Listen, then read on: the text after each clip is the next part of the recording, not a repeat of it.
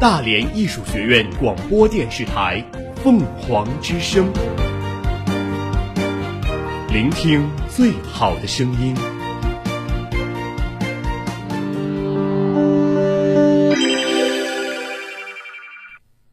今天大连晴，最低气温十二摄氏度，最高气温二十一摄氏度，西北风三到四级，空气质量中度污染。我们我们一直在行走，我们我们一直在记录，我们用简短的语言涵盖大量的新。闻资讯。凤凰早新闻，凤凰早新闻，感受传播的力量。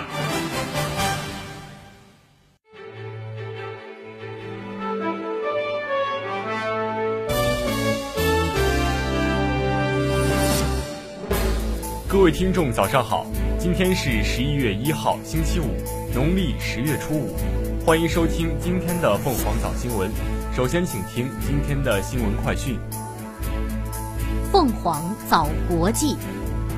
当地时间十月三十号，智利总统皮涅拉在总统府宣布，决定取消十一月和十二月即将在首都圣地亚哥分别举办的 APEC 领导人非正式会议和联合国气候大会。联合国贸易和发展会议二十八号发布最新一期全球投资趋势监测报告。报告显示，二零一九年上半年，中国吸引外资七百三十亿美元，较去年同期增长百分之四，继续成为全球第二大外资流入国和外资流入最多的发展中经济体。为期两天的中美关系为亚洲与世界发展打造共同愿景国际研讨会三十号在新加坡举行。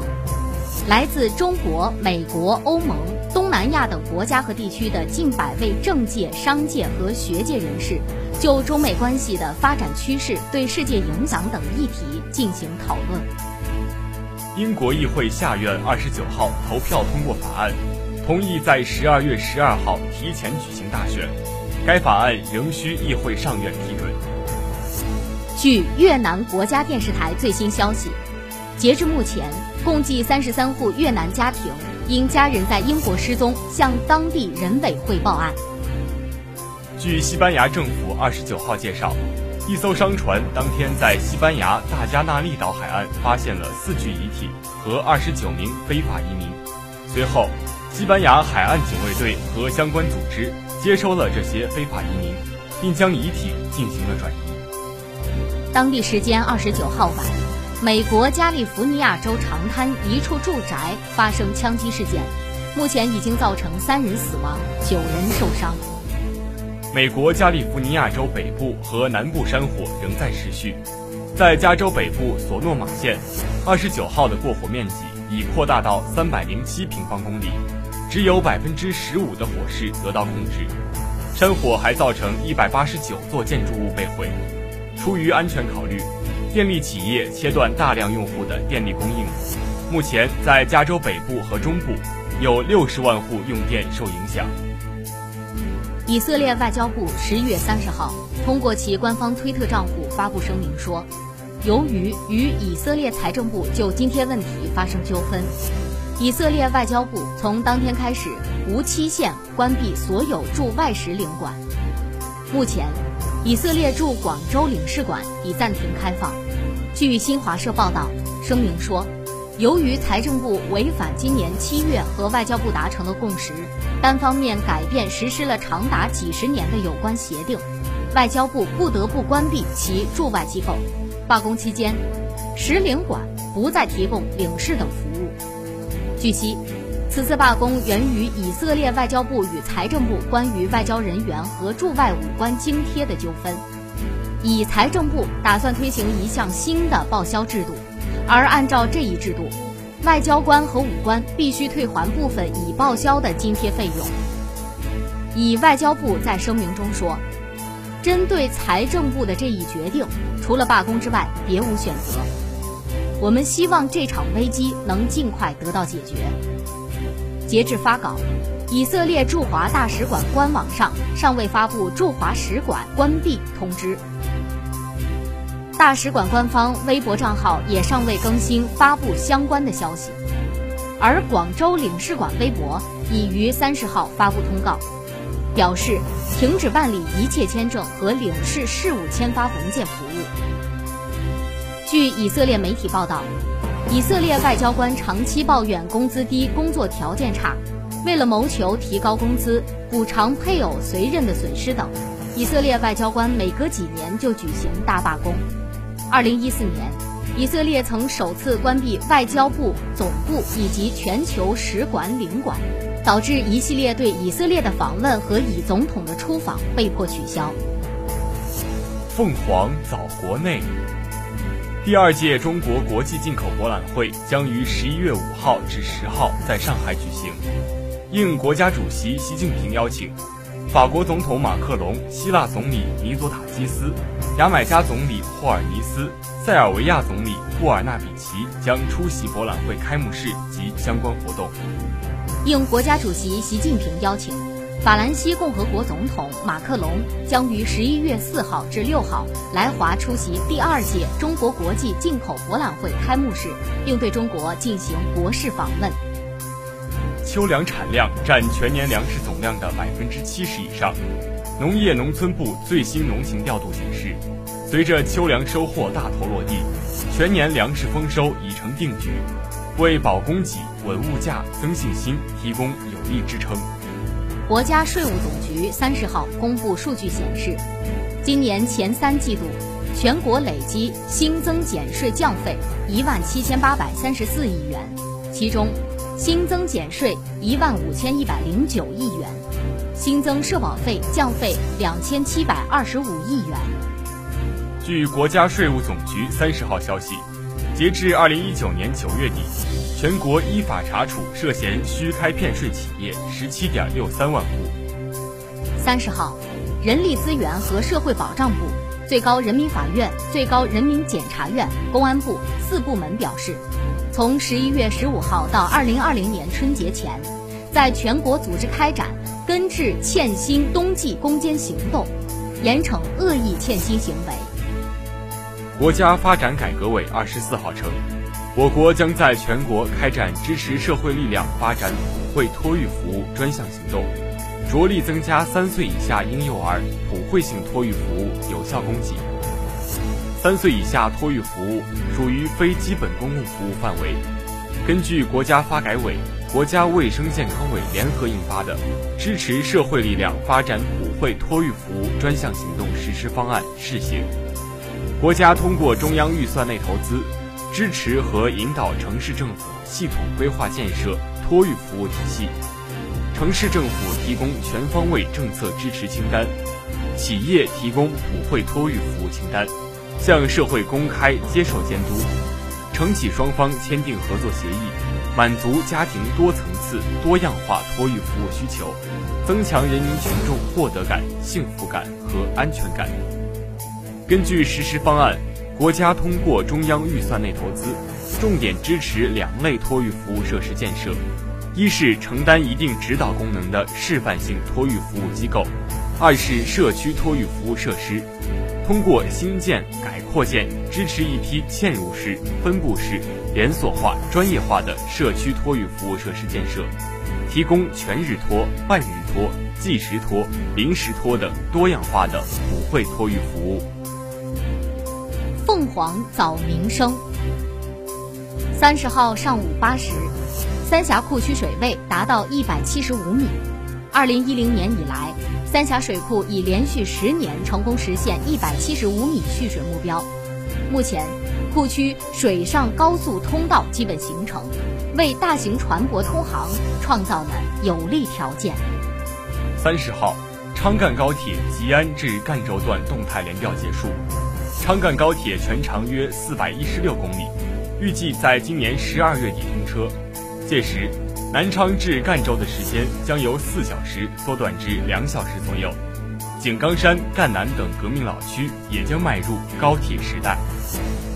中国进出口银行三十号发布第二届进博会专项金融服务方案，并表示将在二零二零年度信贷投放计划中安排三千亿元人民币，专项用于支持企业引进高端装备、智能制造等产品和服务，推动人民币跨境结算。三十号，中国人民银行正式发行二零二零版熊猫金银纪念币，一套十二枚，其中熊猫普制金银纪念币六枚，熊猫精致金银纪念币六枚，均为中华人民共和国法定货币。三十号。兰州市城关区人民检察院依法以涉嫌故意杀人罪，对甘肃省人民医院女医生被害一案的犯罪嫌疑人杨某批准逮捕。此前，杨某某因患直肠癌，在省人民医院就诊手术，冯某某为其主治医生。目前，案件正在进一步侦办中。三十号上午，广东东莞虎门一工业园厂房发生火灾，现场火势凶猛。起火的是一家加工一次性饭盒的泡沫加工厂，目前没有人员伤亡消息。国家卫健委三十号表示，目前中国流感疫苗总体供应量充足，已供应各地一千七百多万剂次，是去年同期供应量的三倍。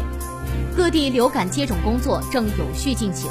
累计接种量超过八百万剂次，是去年同期的二倍。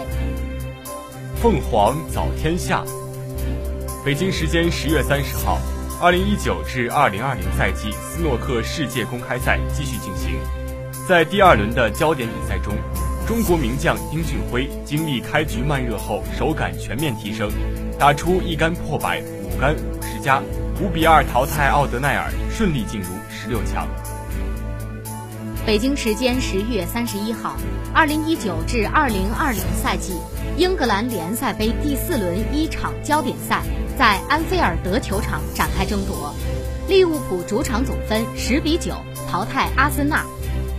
十八岁巴西新援马蒂内利梅开二度，红军两度扳平。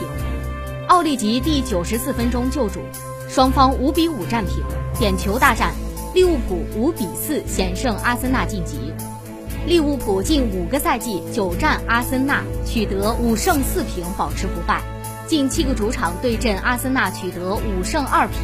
这是双方联赛杯第十五次交手。此前分别取得五胜四平五负。北京时间十月三十一号，二零一九至二零二零赛季英格兰联赛杯第四轮在斯坦福桥球场展开争夺，曼联客场二比一力克切尔西，曼联打入八强。切尔西近两个赛季四战曼联两平两负，未尝胜绩。上赛季在足总杯主场落败，本赛季开局又零比四告负。双方联赛杯历史交锋五场，分别取得两胜一平两负。北京时间十月三十一号，二零一九至二零二零赛季西甲第十一轮一场焦点战，在圣马梅斯球场展开争夺。西班牙人客场零比三不敌毕尔巴鄂竞技，西班牙人遭遇本季联赛第七场败仗，仍陷降级区。皇马主场五比零轻取莱加纳斯，皇马近七场正式比赛仅一负。齐达内沿用了上周中欧冠对加拉塔萨雷的首发，贝尔、纳乔、阿森西奥仍然因伤缺阵，奥德里奥索拉红牌停赛。莱加内斯上轮一比零击败马略卡，取得本赛季西甲首胜，积五分，仍然垫底。北京时间十月三十一号四时，二零一九至二零二零赛季意甲第十轮，尤文图斯主场二比一战胜热那亚，博努奇打入一球，夸梅为热那亚扳平比分，卡萨塔以及替补出场的拉比奥均染红一场。C 罗最后时刻制造点球，并且打入点球。北京时间十一月三十号，深圳 WTA 年度总决赛子组的第二场单打比赛，在二号种子卡普利斯科娃与四号种子安德莱斯库之间进行。加拿大新星在首盘率先破发二比零领先的情况下意外受伤，在三比六输掉首盘之后，无奈做出了退赛的决定。普利斯科娃收获小组赛首胜，下一场他将与哈勒普正面交锋，争夺小组第二个出线名额。斯维托利娜提前锁定小组第一。天文预报显示，即将到来的十一月天雨将上演水星明日、北金牛座流星雨极大、狮子座流星雨极大、金星和木星、水星西大距、四星连珠等多个精彩天象。黄早校园，十月三十号，经济日报在十一版理论版上发表了我校驻校执行董事王晶的理论文章。推动思政助魂与艺术教育深度融合。下面请听文章摘要：加快推进教育现代化，建设教育强国，办好人民满意的教育，努力培养担当民族复兴大任的时代新人，培养德智体美劳全面发展的社会主义建设者和接班人。这是习近平总书记赋予新时代教育工作者的责任和使命。也关乎国家发展的百年大计。党的十八大以来，以习近平同志为核心的党中央对思想政治工作高度重视，始终坚持马克思主义的指导地位，大力推进中国特色社会主义学科体系建设，为思政课建设提供了根本保证，为用新时代中国特色社会主义思想铸魂育人指明了方向。高等学校的主要职责之一就是培养人才，尤其是要把铸魂育人放在首位，把办好思想政治理论课摆上重要议程，抓住当前制约思政课建设的突出问题，在工作格局、队伍建设、支持保障等方面采取有效措施，推动改革创新，不断增强思政课的思想性、理论性和亲和力、针对性，其中。善于发挥艺术教育的特点和优势，推动思政助魂与艺术教育深度融合，是当前高等学校办好思想政治理论课的一条重要途径。以上就是今天新闻快讯的全部内容，主播令婵婵、庞博文。下面您将听到的是凤凰早新闻热点转评。爱上这座校园，与大义共同成长。爱上这座校园，与大义共同成长。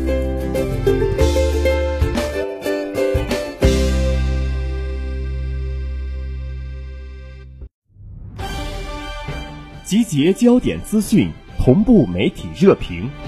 集结焦点资讯，同步媒体热评。凤凰早新闻。热点转评。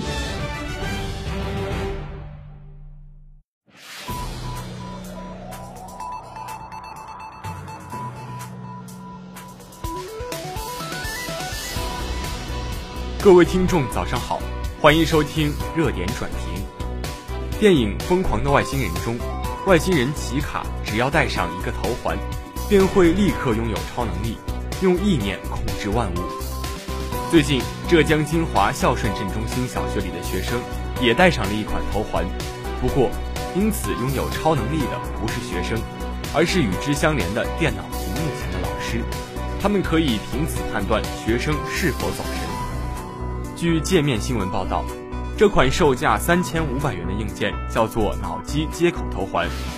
据称可以检测脑电波，评判学生上课写作业时是否集中了注意力。并给学生的集中注意力情况打分，而且分数还会实时传输到老师的电脑上，也会像考试成绩排名一样被发到家长群里。不得不说，近年来涌现出的很多黑科技，在颠覆很多领域。三天不看新闻，我们便会被科技的飞速进展甚至跳跃式进展吓一跳。应用跑得太快，以至于很多网友看了反应不过来。只是。具体到这款头环，它的功能更接近孙悟空的紧箍咒，是用来控制佩戴者的，而不是由佩戴者来控制。对于这款神奇的头环，网友纷纷表示好奇和质疑。这里面至少有两层问题：一是这种所谓的监督走神技术到底靠不靠谱？头环是知道我在想什么，还是知道我没有想什么？想放学后去哪玩和想老师正在讲的内容，都是大脑的思考活动。头环如何区分？我相信很多人都会有这样的疑问。近些年，和人工智能、量子科技一样，脑机接口也滋生了很多领域的热门应用。检索可以发现，九月二十六号，新华网也发布了一则报道称，在 F1 新加坡站决赛结束后，展示了专业赛车手如何用脑机接口技术设备训练他们的大脑，以提高专注力。还称这项技术可以用于教学智能测评系统。只是，哪怕技术可以实现，分数排名早已饱受诟病。去年，教育部发布的关于印发中小学生减负措施的通知中明确指出，将取消分数机制，改为登记评价方式，严禁以任何形式方式公布学生考试成绩及排名。现在把孩子的专注力打分排名。并发给家长，如此现代化的技术，恐怕并不符合现代化的教育理念。事实上，在科学界，加州大学旧金山分校的神经科学部主任也曾介绍，这种头环的基本原理就是脑电图技术，通常用在医生针对患者的诊断中。早在上世纪四十年代，该技术在临床诊断中就得到了广泛应用。那么到了现在，这种技术是取得了什么突破性的进展吗？以至于突然应用到了教育领域。具体到金华孝顺小学这款头环的来源，一份民生网发布的报道称，二零一八年十二月二十五号下午，杭州某科技公司负责人向孝顺镇中心小学捐赠了五十台全球领先的脑机接口技术产品——富斯头环。果真如此，便不涉及公共财产采购或家长买单的问题。但无论如何，一种新科技产品作为教学设备应用于课堂，还是需要来自教育、科技等部门的权威认可、严格规范、科学指导，完成科学和伦理的双重核验，如此才能走向安全而有益。以上就是今天凤凰早新闻的全部内容，我是主播庞博文。如果你想了解更多的新闻资讯，可以在蜻蜓 FM 上搜索“大连艺术学院”，即可同步收听我们的节目。我们下期再见。